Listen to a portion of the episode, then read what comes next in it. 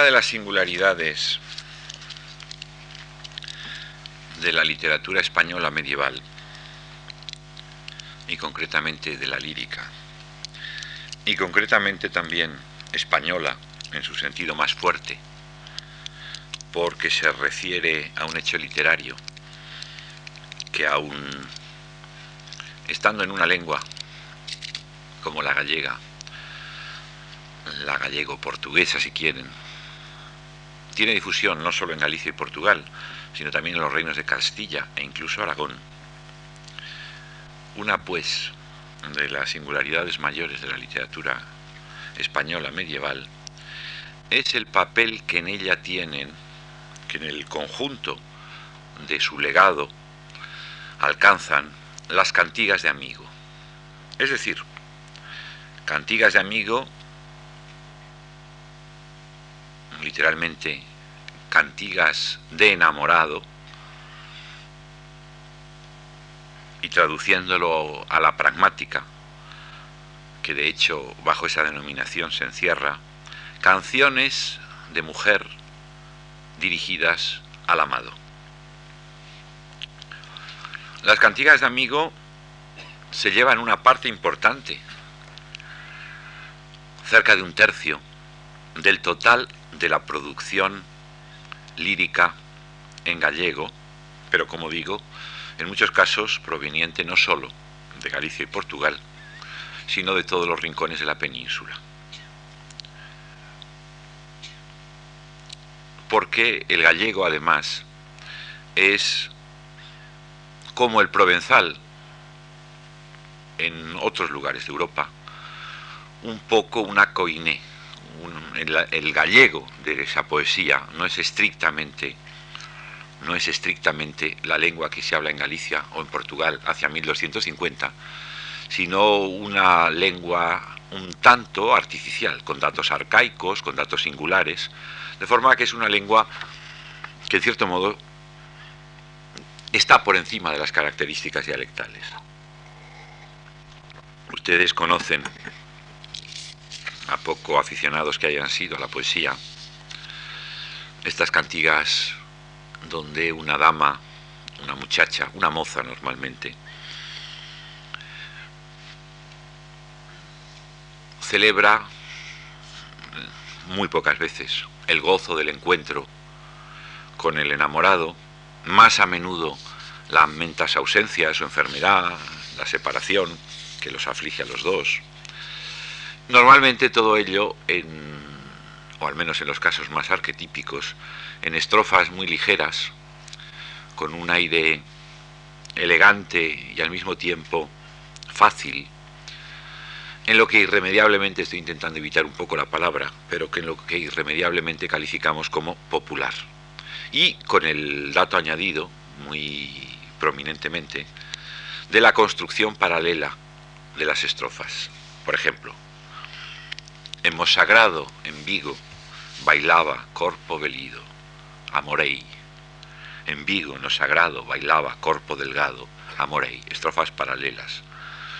Bailaba delante de la iglesia, en el sagrado, en Vigo, cuerpo hermoso, tengo amor. Pero al mismo tiempo, a, el amor. Eh, puede entenderse como un verbo y como una interjección, amorei. En Vigo, frente a la iglesia, no sagrado, bailaba cuerpo delicado, amorei.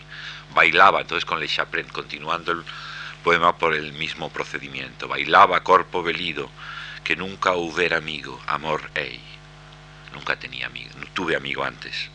Y ahora sí, bailaba corpo delgado, que nunca hubiera amado, amor ei. Que nunca hubiera amigo, ergas no sagrado en Vigo, hasta estar frente a la iglesia en Vigo, amor ei.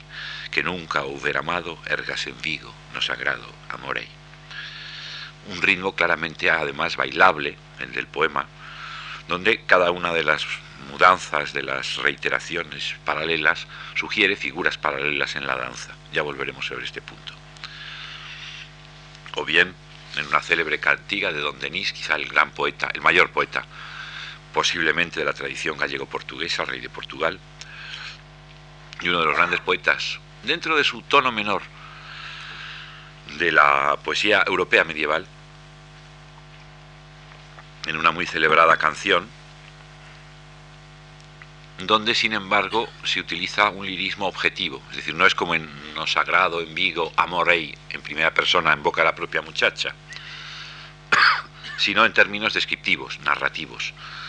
Le vou salusa, le vou velida, baila barca velos na fontana fría, se levanta la hermosa, la bonita, a lavarse el pelo en la fuente fría, leda dos amores, dos amores leda, feliz de tener amor. Levousa velida, levousa lusá, baila barcabelos na fría fontana, leda dos amores, dos amores leda. Y así, también con Le Chapren y paralelismo, se construye una historia que nada dice, pero sugiere mucho. La muchacha va a lavarse el pelo. Ya volveremos sobre todo esto. En la fuente fría, y allí se encuentra a su amigo, y allí el ciervo del monte aparece y revuelve las aguas. Un cuadro mm, con una narración concretada en dos o tres elementos, los cabellos, la, fría, eh, la, la fuente fría, el amigo, el ciervo que revuelve el agua. Las cantigas de amigo, género como digo prominente y distintivo de la tradición lírica hispana medieval, lo es porque, aunque canciones de mujer, y también enseguida insisto sobre ello, se conocen en todas las literaturas, en todas las épocas y muy particularmente en la Edad Media románica, en ninguna otra tradición, ni en la francesa, ni mucho menos en la provenzal, quizá un poquito más presente en la italiana, tienen el mismo volumen. Si un tercio de nuestra poesía lírica medieval originaria, antes de llegar al siglo XV, en gallego, está ocupado por cantigas de amigo, no hay una proporción equiparable ni con mucho en ninguna otra lírica romance. Y esto ha dado pie a la interpretación de Orígenes a que me refería al principio de este ciclo de conferencias. Post ergo propteroc, aplicada aquí muy concretamente a las cantigas de amigo en relación con los primeros testimonios, a grandes rasgos primeros testimonios, de la lírica romance documentados también en España. Y me refiero a las jarchas que forman parte de moasajas árabes y hebreas entre los siglos XI y XIII. El descubrimiento de las jarchas en los años 40, por obra de un hebraísta ya fallecido, Samuel Stern, a quien prestó voz el llorado maestro que fue Damas Alonso, cuyo centenario conmemoramos este año, y entre cuyos muchos méritos está haber llamado la atención sobre esos descubrimientos de los hebraístas y arabistas al mundo de los romanistas. El descubrimiento de las jarchas no nos enseñó nada en realidad que no supiéramos. Que existen en todos los pueblos canciones que pasan de boca en boca y que no pueden considerarse obras de poetas doctos, cortesanos, sabios, sino sustancialmente populares. Es una inferencia exigida casi por la propia naturaleza humana. que en esas canciones populares, en todas las culturas, la canción de mujer y concretamente, claro está, la canción de Mujer enamorada, puede tener un papel importante, tampoco es ninguna novedad. Conservamos en realidad muy pocos vestigios de la lírica popular latina, pero entre ellas hay algunas piezas que pueden considerarse perfectamente cantigas de amigo, canciones de mujer. En Pompeya, por ejemplo, con lo cual la tenemos perfectamente datada, hay una canción de una muchacha que escribe en un grafito, deseando que su amigo, el mulero, llegue pronto y avive el paso para estar con él, con un ritmo que en cierto modo además sugiere el, el caminar de las mulas, el amblar, que es como se mueven las mulas, y quizá quién sabe si tiene connotaciones más o menos pícaras en otro sentido. Ahora bien, las jarchas por primera vez nos ofrecían un testimonio directo de las estrofas que los mozárabes, que no presentaban sin duda ninguna singularidad respecto a los demás habitantes de la península, cantaban. Y la sorpresa es que esas canciones son sustancialmente como nuestras canciones, populares en la medida en que sobreviven. Eran, por ejemplo, cuartetas octosílabas, Vaise meu corazón de mib, Ya raps si se tornará, eh, enfermo yet el Habib, está enfermo por el amigo. Tan mal, no, he dicho mal, repito. Vaise meu corazón de mib, Ya raps si se me tornará, tan mal el doler Bil Habib, enfermo yet, ¿cuándo sanará? Mi corazón se me va. Ay Dios, si sanará. Está doliente por el amigo, por el amado, que está enfermo. ¿Cuándo sanará? Donde el corazón que se le va es una imagen, como cuando se dice mis ojos, un enamorado, o mi vida, o tesoro mío, o una madre, un hijo, etcétera, etcétera. Es mi corazón, no materialmente el corazón, sino el enamorado a quien llama corazón, pero al mismo tiempo es el propio corazón que parece salirse del pecho. Son juegos que sin embargo encontramos también en la lírica popular de nuestros días. Incluso encontramos canciones entre las harchas que se puede decir que viven todavía. Si me quereses, ya no me bono, si me quereses, darásme uno, dice una de las harchas en el siglo de oro encontramos una canción, Si me quisieres, ay vida mía, si me quisieres, yo bien querría. Es exactamente la misma canción, podemos decir. El primero y el tercer verso se repiten, los dos con el verbo querer y con una condicional. El segundo es un vocativo, ya nomne bono, oh, buen nombre, nombre querido. En el otro, ay vida mía, interjección, vocativo del enamorado. Y el cuarto verso es la conclusión. Podemos decir tranquilamente que la jarcha se conservaba en el siglo de oro y en algún poema similar que se ha cantado hasta nuestros días se conserva todavía en realidad. Ahora llamaba la atención, eso sí, la importancia que en las jarchas, casi con exclusividad, correspondía a las canciones de muchacha enamorada. Esas jarchas, esos fragmentos que se engastan a modo de broche final en las muasajas árabes y hebreas entre los siglos XI y XIII, como decía, son mayoritariamente lamentos puestos en boca de una muchacha. Y se han conservado en esa fuente insólita y marginal y distinta porque en otra no se habrían conservado. A nadie se le habría ocurrido escribir y mantener con el valioso soporte de la escritura una cosa tan lábil y tan sin importancia como las canciones de las muchachas. Las canciones que se oían en los mercados, en las plazas, en los patios, en las fuentes, mientras se lavaba. Ahora bien, después de las jarchas, encontrarnos con que las cantigas de amigo tenían un volumen tan destacado dentro del cómputo total de la producción lírica medieval más estrictamente española, no la hecha en provenzal o en latín, o para el caso en el hebreo o en árabe, sino en una lengua romance, invitaba necesariamente a relacionar una y otra cosa, a decir, las cantigas de amigo y un poco por analogía, toda la poesía gallega medieval es, recuerden que esta es la hipótesis muchas veces tácita, que yo señalaba como, en cierto sentido, común.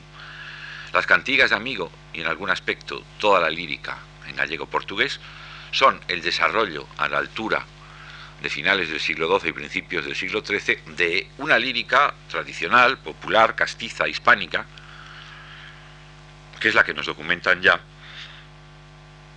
unos casi dos siglos antes las harchas de muasajas árabes y hebreas.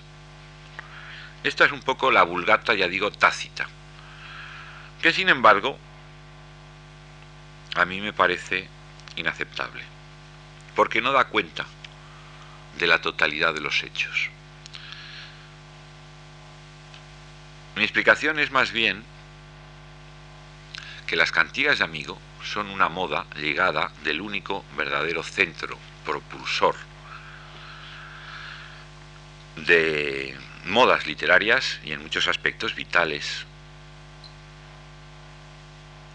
en el período central de la Edad Media. Son por consiguiente una moda llegada de Francia. Y para no crear demasiada confusión, les voy a poner un par de casos paralelos. Nadie duda de... Es una lástima que no esté aquí Antonio Gallego, que nos podría ilustrar o al menos asentir. Nadie duda que existe en España una muy poderosa corriente musical en nuestro siglo de nacionalismo musical, donde los nombres de Falla, limitémonos a él, y de su maestro Pedrell, lo dicen todo. Una tradición de música que se inspira en el folclore español, que lo recrea, lo recrea a la altura de los tiempos, a la altura de las vanguardias incluso. Pero nadie caerá en el error de suponer que ese, que se llama así, la palabra me gusta poco en todos los contextos, quizá en este es más aceptable, que ese nacionalismo musical es un desarrollo eh, específicamente hispano. El nacionalismo musical viene de una corriente europea que se da de muy diversas formas y que en cada uno de los países llama la atención, en concreto, sobre su propia tradición folclórica. Pero la idea de recurrir a la tradición folclórica no le nace a Pedrell o a Falla al margen de cualquier otra consideración, sino por influjo, vamos a decirlo así, simplificando mucho las cosas, yo tampoco podría en este caso detallarlas mucho más, el nacionalismo musical no es una inspiración peculiar de Pedrell y Falla, sino que es la versión hispana de un movimiento europeo, de un movimiento que viene de fuera. O bien es sabido que en el romanticismo hay una serie de poetas que se sienten atraídos por la copla folclórica, por ejemplo Augusto Ferrán, el amigo de Becker, el propio Becker, y que escriben lo que son, en algunos casos, pura y simplemente refundiciones dignificaciones de textos populares. Yo me subí a un peno verde, etc. Muchas de ellas las seguimos conociendo. No se lo inventó ese modo de trabajar Augusto Ferrán. No es un fruto de una evolución y elaboración propia. Eso viene de Heine, viene de una de las direcciones fundamentales del romanticismo europeo. De suerte que la paradoja de que un género con mucha raigambre o aparentemente mucho enraizamiento en la tradición propia, popular, folclórica, venga de fuera, ni entonces ni ahora debe sorprendernos. Ni en este ni en muchos otros dominios. Ni en la poesía, ni en la música, ni en otros terrenos. Pero justamente he puesto estos porque estamos en el ámbito en que poesía y música se confunden. Y es llamativo que los poetas más antiguos de la escuela gallega, los que podemos poner con seguridad, que son pocos, como vivos y actuantes hacia 1200, no componen cantigas de amigo. En ellos no se documenta esta forma específica de la canción de mujer que tanta presencia tiene luego en los cancioneros son solo los poetas de la segunda generación histórica, documentada, de trovadores gallegos portugueses, los que en una medida todavía muy modesta, pero ya conspicua, cultivan la cantiga de amigo. la canción de mujer. Y es llamativo que a medida que avanza, es un fenómeno, quiero decir, no, no es que sea sorprendente, pero es un fenómeno claramente verificable, que a medida que avanza el siglo XIII, la canción de amigo tiene más cultivo, más difusión y da seguramente sus frutos más maduros, estéticamente más valiosos. Por consiguiente, las primeras cantigas de amigo hacen su aparición en la escena literaria hacia 1220, 1225, 1230. Pero ¿qué ocurre por esas mismas fechas? Y eso es lo significativo. En Francia, los testimonios que nos permitan fechar algo tan pasajero como son las modas poético-musicales, ocho siglos después, son escasos, pero los tenemos. Tenemos, por ejemplo, el román de Guillaume de Dole en Francia, la novela amoroso cortesana de Guillaume de Dole, que tiene la singularidad de no contener solo textos en verso, naturalmente, el román está en verso en esta época, todavía generalmente, narrativos, sino también interpolar muchas canciones trovadorescas o populares. Ahí, siguiendo las idas y venidas del argumento, los personajes cantan, oyen cantar, intervienen en acciones que se acompañan con música, y esas canciones y esas músicas no son simples alusiones, sino que están transcritas en la narración, en la parte de verso narrativo, interpoladas. Y ahí nos aparece el repertorio de moda en la aristocracia francesa hacia 1225. La fecha que se suele dar es 1228. Una cosa es en cualquier caso la, la composición del poema y otra el estado de cosas que refleja y que tiene que montarse cuando menos a algunos años atrás. Y entonces ahí vemos muy claramente, insisto, cuáles son las canciones que están de moda en los altos círculos, en la aristocracia cortesana. Y ahí encontramos pues lo que esperaríamos, encontramos eh, las canciones de los trovadores y de los troveros, desde poemas en provenzal de Bernard de Ventadorn a eh, composiciones en francés de Gas Brilé y también una intrigante por eh, sin parangón en ninguna otra fuente similar proporción de canciones populares. Entre ellas, una parte significativa son sencillamente canciones de mujer, cantigas de amigo, que además se presentan claramente con caracteres arcaizantes desde el punto de vista lingüístico, como son textos franceses un poco complejos, prescindo de, de leer ninguno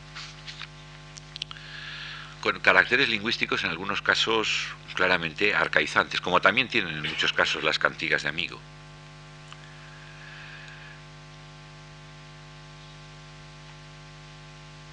Y con una frecuencia que en ese caso sí se puede comparar a la que tienen dentro del cancionero peninsular, el cancionero gallego. En el Guillaume de Dol, que podemos entender como un espejo de las modas más refinadas hacia 1225, las cantigas de amigo vienen a tener el mismo, la misma envergadura que tienen dentro del total de la poesía hispano-gallega o gallego-portugués. A mí me gusta decir hispano-gallega muchas veces, o simplemente gallega.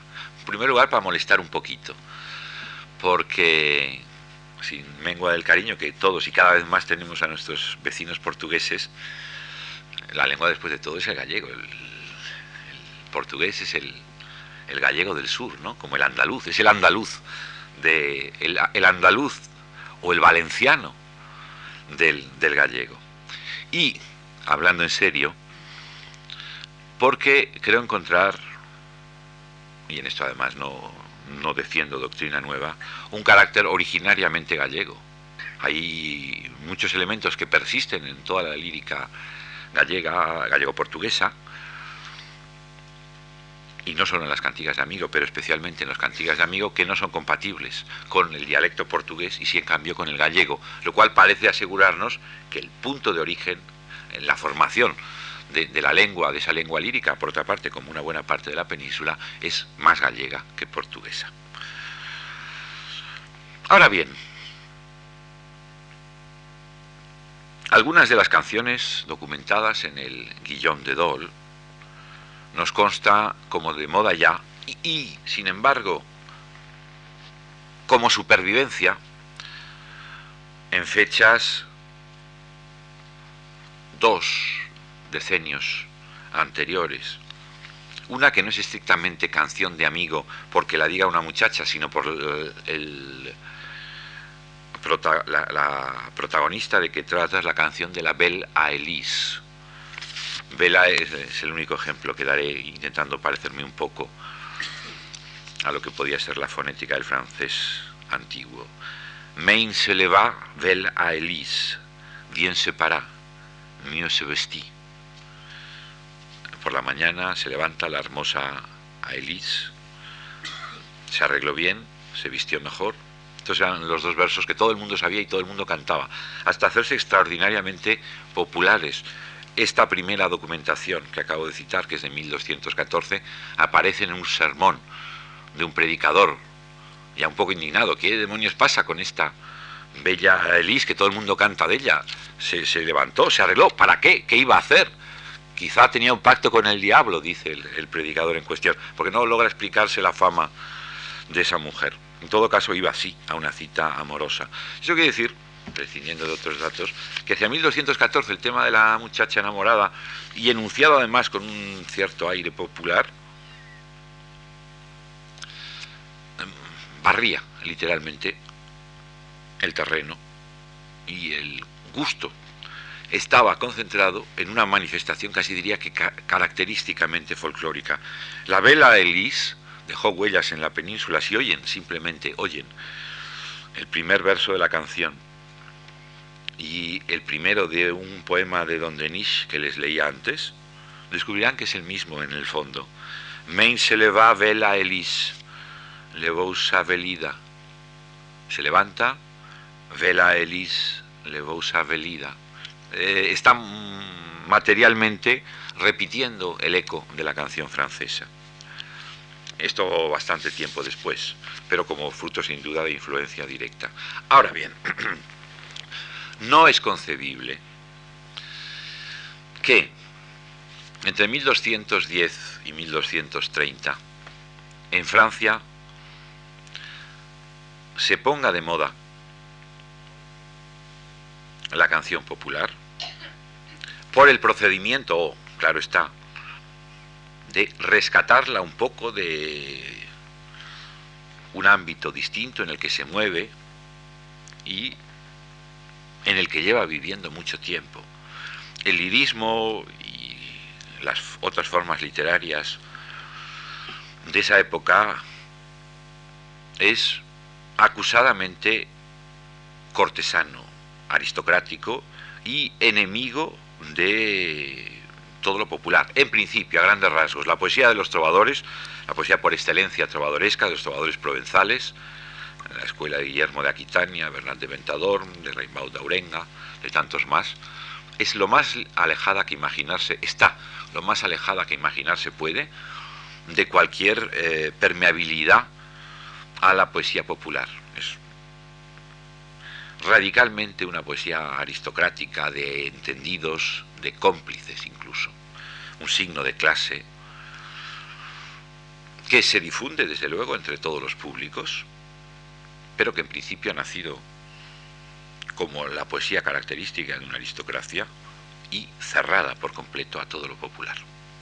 Y de pronto, como digo, 1210, 1220, 1230 nos encontramos en Francia, en sentido puramente geográfico. ¿eh? Recuerden que hablo siempre de Francia en este curso en sentido puramente geográfico, con sus diversas lenguas, con sus diversos reinos. Y de pronto, 1210, 1220, 1230, se produce un revival, y hay que utilizar la palabra muy conscientemente, porque claro está que ese gusto por lo popular no supone inventar textos nuevos, supone echar mano de los que han existido desde tiempos inmemoriales como la cantiga de Amigo de Pompeya, como las jarchas un poco más próximas, pero en el fondo también alejadas, y hacerlas sonar en sociedad, como en el caso de los ecos folclóricos en eh, Falla o en Turina. Pues bien, ese dato, sabiendo, y esta es desde luego una cuestión previa, sabiendo cuál es la posición que Francia ha tenido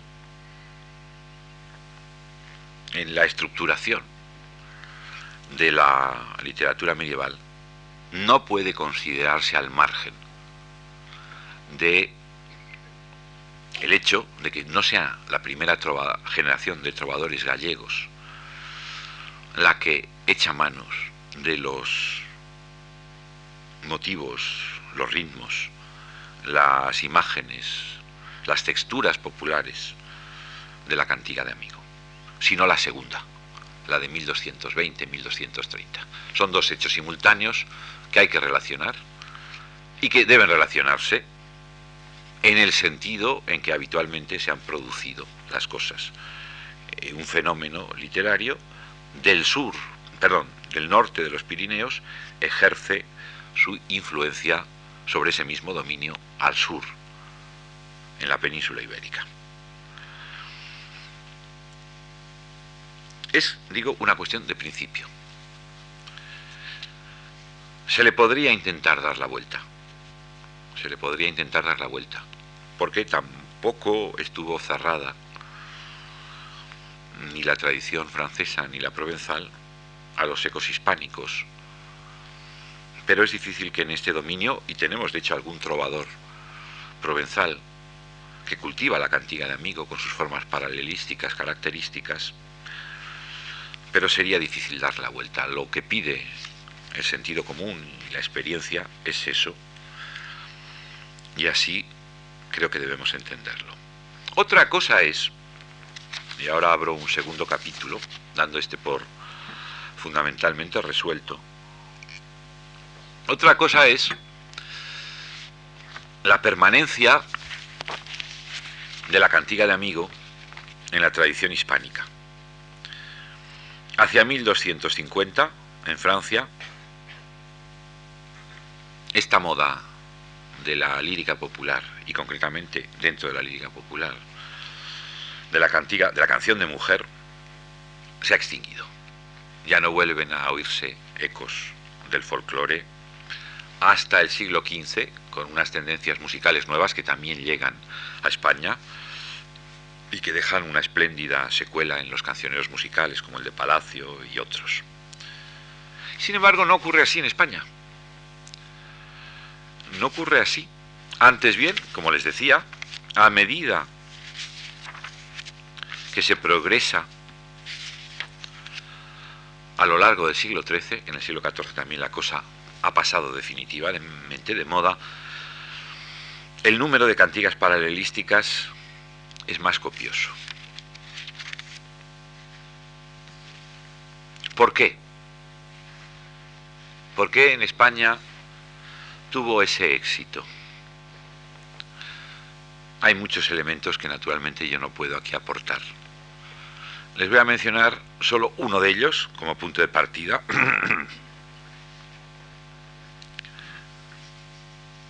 pero que ya nos dice, espero, por dónde pueden haber ido los tiros.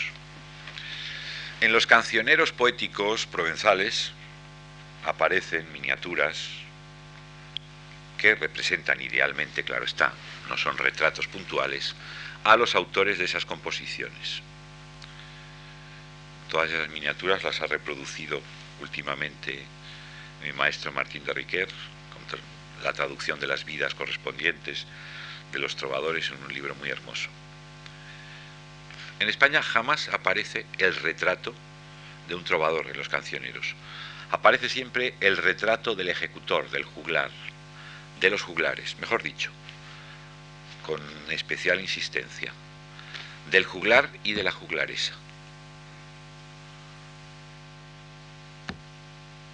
Quiere decir, sin más consideración, que en la tradición transpirenaica se pone un poco el énfasis, o muy notablemente, según los casos, porque a veces las, eh, los cancioneros llevan biografías enteras de los poetas, en los autores, en los trovadores, cortesanos, autores de las composiciones en cuestión. Mientras en España, a juzgar por las miniaturas, se pone el énfasis en la ejecución, en los que reproducen, repiten los textos. Ni una sola de las cantigas de amigo, ninguna sola de las canciones de mujer, es obra de una mujer. Todos son de poetas conocidos, unos juglares profesionales, Mendiño, otros nobles, grandes señores o miembros de la pequeña nobleza. Siempre hombres, nunca mujeres. Y es verdad, y es verdad, que la canción de mujer no siempre la cantan las mujeres.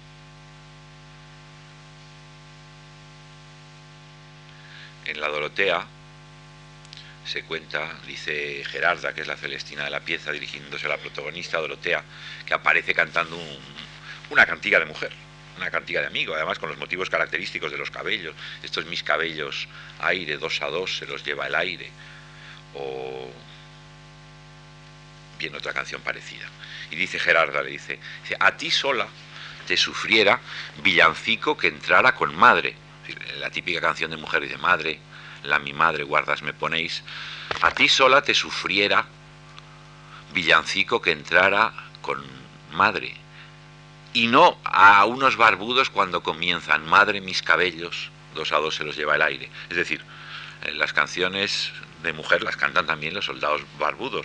¿Qué cantaban las damas en la Edad Media?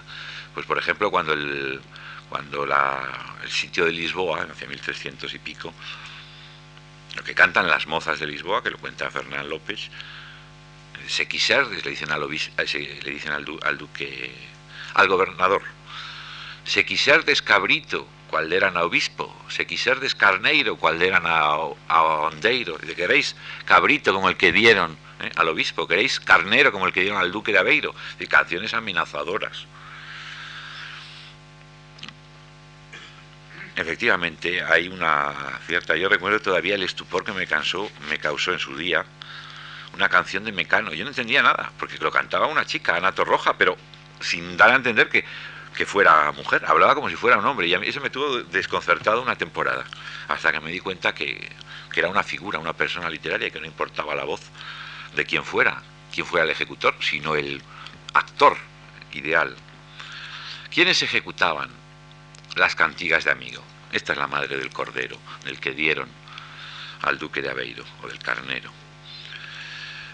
¿Quiénes ejecutan las canciones de amigo? Es normal que una canción lírica popular la cante un hombre como una mujer. No es normal, sin embargo, que una cantiga como son las de amigo las ejecute un hombre. Y de hecho, lo que encontramos en los manuscritos es, con una proporción además eh, también eh, inmensamente superior a cualquier otra tradición europea, es la presencia de las juglaresas, la presencia de las juglaresas en las miniaturas al lado del eh, juglar que tañe la viola, está la juglaresa cantando, perdón, bailando no se la ve nunca, yo no la he visto nunca que esté claramente en acción de cantar o de hacer sonar un instrumento, pero los textos, cuando se refieren a ellas, las llaman normalmente cantaderas. La juglarisa es cantadera. El juglar viaja siempre, como cabe sospechar, con una compañera. Esa compañera como el juglar, puede prestar muy variados servicios y desempeñar muy variados papeles. Yo ayer leí, y es un texto que había visto otras veces, en un repertorio de fórmulas notariales de un escritor, pero un repertorio de fórmulas notariales, ¿no? Cómo se hace un testamento y demás. Y da modelos de cartas. Y una de ellas es a una que se llama Baguetta, de Bombesín de la Riva, del siglo XIII, eh, que es una, una cantadera, juglaresa, bailarina. Dice que le da su sello para que imprima y se imprima. Y me di cuenta, porque no me había dado cuenta, que aquello era de, una obscenidad rabiosa. ¿eh? Lo del sello del duque y para la juglaresa bagueta, siento no poder, bueno, o quizá no, tampoco lo hubiera citado, pero era de una obscenidad rabiosa lo del sello. La Valteira, que era una juglaresa muy conocida y que muy traída y llevada en la lírica de la época, se fue, quiso enmendar su vida y se fue de peregrinación a Tierra Santa y volvió con una maleta cargada de bulas y abría la maleta y cerraba la maleta y entraba una bula y entraba otra. Se llevaron ahí durante un par de años los trovadores una, un choteo a costa de la Valteira y de si, si se había cargado con la cruz, todas las imágenes posibles eh, sacroeróticas se sacaron a relucir a costa de la Valteira. La juglaresa era en muchos casos, estaba muy poco alejada cuando lo estaba de la prostituta lisa y simple. Y es necesariamente la juglaresa la que canta las canciones de amigo. Y eso me recuerda a mí que entre las razones que Moratín, padre, alegaba para que se prohibieran los autos sacramentales, con su mentalidad neoclásica, no solo por razones literarias, sino también morales, estaba el escándalo que causaba, y recordaba Moratín padre, de, me parece que la actriz es Mariquita Latbenán, una actriz muy conocida, ciertamente, y al parecer nada mala, del Madrid de la segunda mitad del siglo XVIII, que en una representación, si no de auto sacramental, de auto navideño y demás, aparecía haciendo de la Virgen en la escena de la Anunciación, y aparecía el ángel, y le decía, y concebirás, y decía Mariquita Ladmenán, ¿y cómo puede ser si nunca he conocido varón? Y claro, la sala se partía, se partía de risa. Y decía Moratín que efectivamente eso hacía más daño que beneficios pudiera producir aquel auto navideño. Pues hay que pensar siempre que estas deliciosas canciones de amigo, mm, tan aparentemente inocuas, tan gráciles, estaban puestas no solo en la boca, sino en el cuerpo de la juglaresa. Y casi todo lo que dijera la juglaresa es como lo de Mariquita Latmenán. ¿Y cómo puede ser si yo nunca he conocido varón? La muchacha, la doncella, que Que además, vean las canciones que, leí al principio. Se está exhibiendo. Hemos sagrado en Vigo bailaba corpo velido, ¿eh? cuerpo bonito, se echa el piropo. Amorei. En Vigo no sagrado bailaba corpo delgado, cuerpo delicado, amorei. Está poniéndose diría, materialmente ante los ojos del espectador de una forma muy poco acorde con lo que se consideraba entonces la decencia. El mismo motivo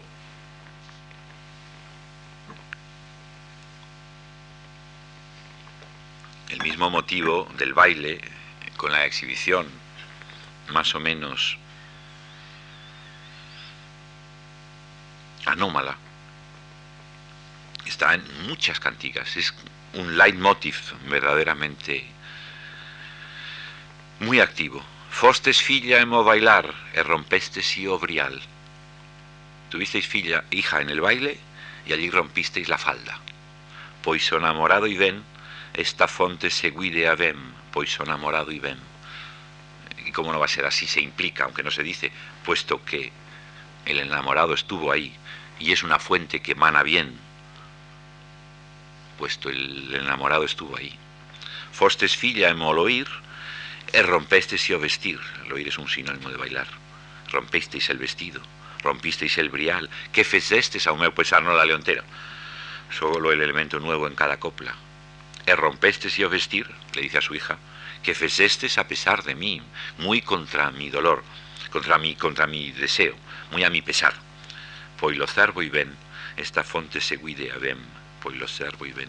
Estos son claramente alusiones eh, envueltas desde luego en un lenguaje muy elegante con la sencillez, por otra parte, del, símbolo, que tiene una cierta vida independiente, pero que no deja de designar a una relación amorosa física, carnal, evidente, y que, insisto, se adereza con detalles indumentarios, el cuerpo, o, físicos, el cuerpo, eh, la falda o el traje roto. Todo esto tenía necesariamente que no solo cantarse, sino escenificarse, bailarse eh, en una forma más similar a la del ballet, y si me apuran, en algunos casos al de una mezcla de ballet y striptease, que a lo que es la pura ejecución de un cantar.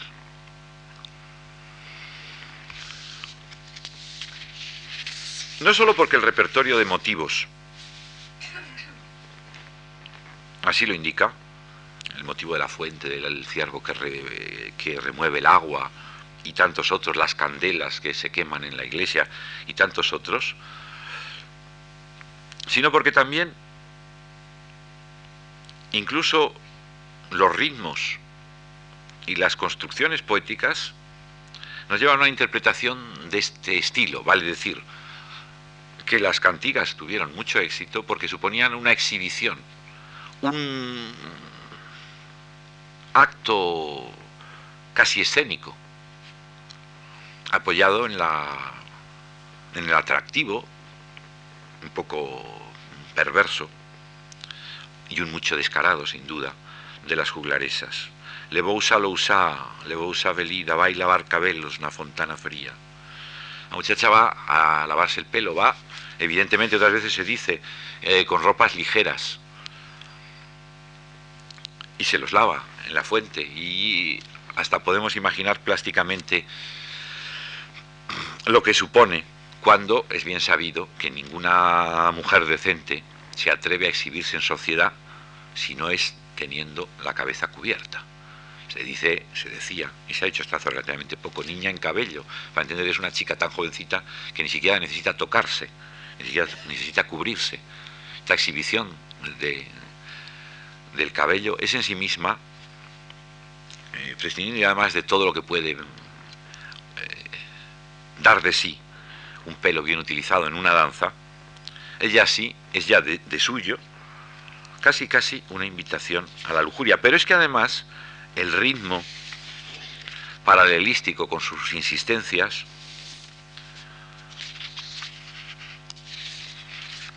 apoya una lectura casi en clave erótica, de muchos de estos poemas. Si me permiten dar un poco una nota atrevida desde el punto de vista de la interpretación literaria, les diré que una de las más célebres cantigas que existen, a mí me parece casi, y de las más delicadas y las más hermosas, visto como debemos ver toda la poesía medieval, encarnada en personas, en acciones, en músicas. Me parece poco menos que pornográfica. Y ya no sé si dónde está la nota pornográfica de un cantar tan hermoso realmente como este de Mendiño. Sedíame una armida de San Simeón, e cercaron mías ondas, que grandes son, ahora estoy pronunciando la gallega moderna. Bueno, eu atendendo meu amigo, eu atendendo meu amigo. Hay posibilidad de leer de otra forma, pero estoy convencido de que esta es la buena, el texto bueno. Estaba yo sentada en la ermita de San Simón, en la ría de Vigo, muchos habrán pasado por allí, quizá camino de Portugal, y me cercaron las olas que grandes son, esperando yo a mi amigo, esperando yo a mi amigo. Estando en armida ante o altar, cercaron mías ondas grandes do mar, eu atendendo meu amigo, amigo. Me doy cuenta que debo traducir, aunque parece muy simple, debo traducir y les diré por qué. Estando en la ermita ante el altar, cercaronme las ondas grandes del mar, esperando yo a mi amigo. Les diré por qué. Porque un amigo mío, pintor, muy notable, con quien estamos haciendo, con una amiga común, un volumen de... Él ha ilustrado una serie de cantigas de amigos espléndidamente. Eh, mi amiga y colega eh, las ha traducido, ha editado un texto crítico y he puesto un prologuito. Todo esto lo está editando un, editor de estos de cosas preciosas. Como él, aunque es gallego, no acaba de moverse con mucha soltura, mi amiga le hizo así a mano, antes de preparar el texto sobre un original, le, le tradujo unas cuantas cosas. Y tradujo, pues por ejemplo, estaba yo sentado en la ermita, estaba yo en la ermita de San Simón, se saltó el eh, sentado o cosa parecida, estaba sentada, estaba, no sé cómo lo dijo, estaba yo en la ermita de San Simón, me acercaron las ondas, que grandes son, esperando a mi amigo. Pues así, una cosa abreviada. Y el pintor nos puso, sentado en la ermita de San Simón, un tipo con toda la barba. En una cosa estupenda que además me he quedado yo como curiosidad de hasta qué punto una, una errata o una mala traducción, en este caso no mala traducción, sino una nota apresurada, puede tener consecuencias inesperadas. Déjenme que lea todo el poema, cualquier caso, ahora que ya tiene el sentido mayor. Seríame una ermida de San Simeón, e cercaron mías ondas que grandes son, eu atendendo meu amigo, eu atendendo meu amigo. Estando en armida ante o altar, cercaron mías ondas grandes do mar, eu atendendo meu amigo, eu atendendo meu amigo. E cercaron mías ondas do mar maior, non hai barquero nen remador, eu atendendo meu amigo, eu atendendo meu amigo. E cercaron mías soltas as ondas do alto mar, non hai barquero nen sei remar, eu atendendo meu amigo, eu atendendo meu amigo. Hai un par de estrofas más. ¿Y, ¿Y dónde está la pornografía en esta devota estampa de la muchacha en la ermita de San Simón esperando a su amigo? Está en el ritmo. Está en la soledad de la muchacha y en el ritmo insistente, machacón, que es también el de las olas, que es también sin duda el del cuerpo. Está en los efectos de esta espera en la muchacha. Y es una interpretación sin duda muy atrevida. Pero pienso que si la ponemos, insisto, en la carne, en la piel, dentro del cuerpo de la juglaresa, llegaríamos a, a una comprensión del poema en esa línea.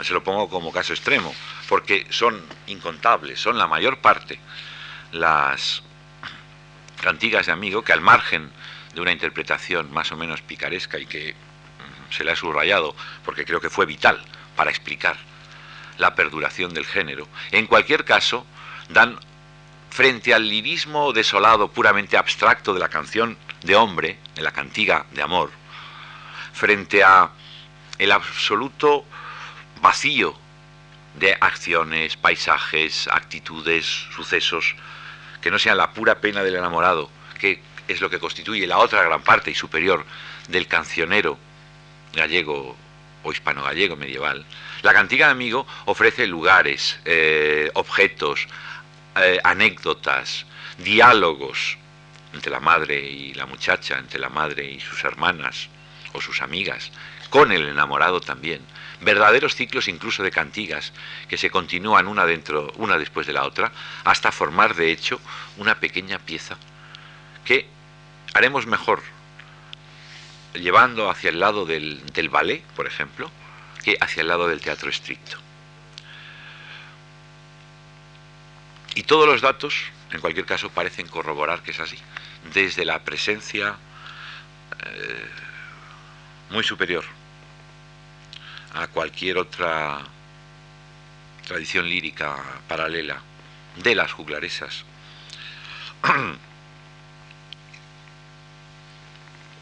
en las miniaturas de los manuscritos, hasta los documentos que nos aseguran,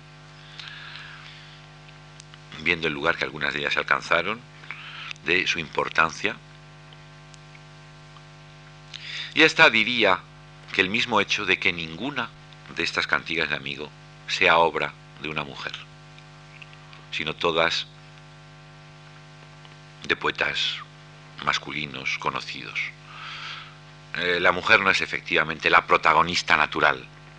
Esta, esta delicada sensibilidad femenina no es femenina. La mujer, como tantas veces, es más un objeto. Y está, en cierto sentido, caricaturizada, vista en unos ciertos aspectos singulares, que no son, seguramente, los ojos con que ella misma se contemplaba. Pero para entender eh, el estado de cosas, es la conclusión que quiero sacar para acabar.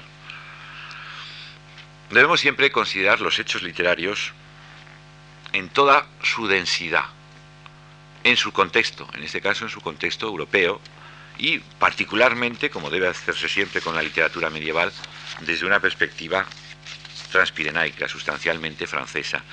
Y, por otra parte, olvidándonos de los textos que leemos y que no podemos apreciar hoy más que salvo para media docena de eh, canciones gallegas de la Edad Media, olvidándonos de la falsa impresión que necesariamente deben causar estos textos cuando nos limitamos a leer en las páginas en blanco y negro unos poemas en vez de hacer el esfuerzo de reconstrucción, pero no puramente imaginativa, sino atendiendo desde luego a todos los datos que nos suministra la historia, de poner los textos en circunstancias, en eh, ocasiones, en la piel de los intérpretes y también en la perspectiva de los espectadores.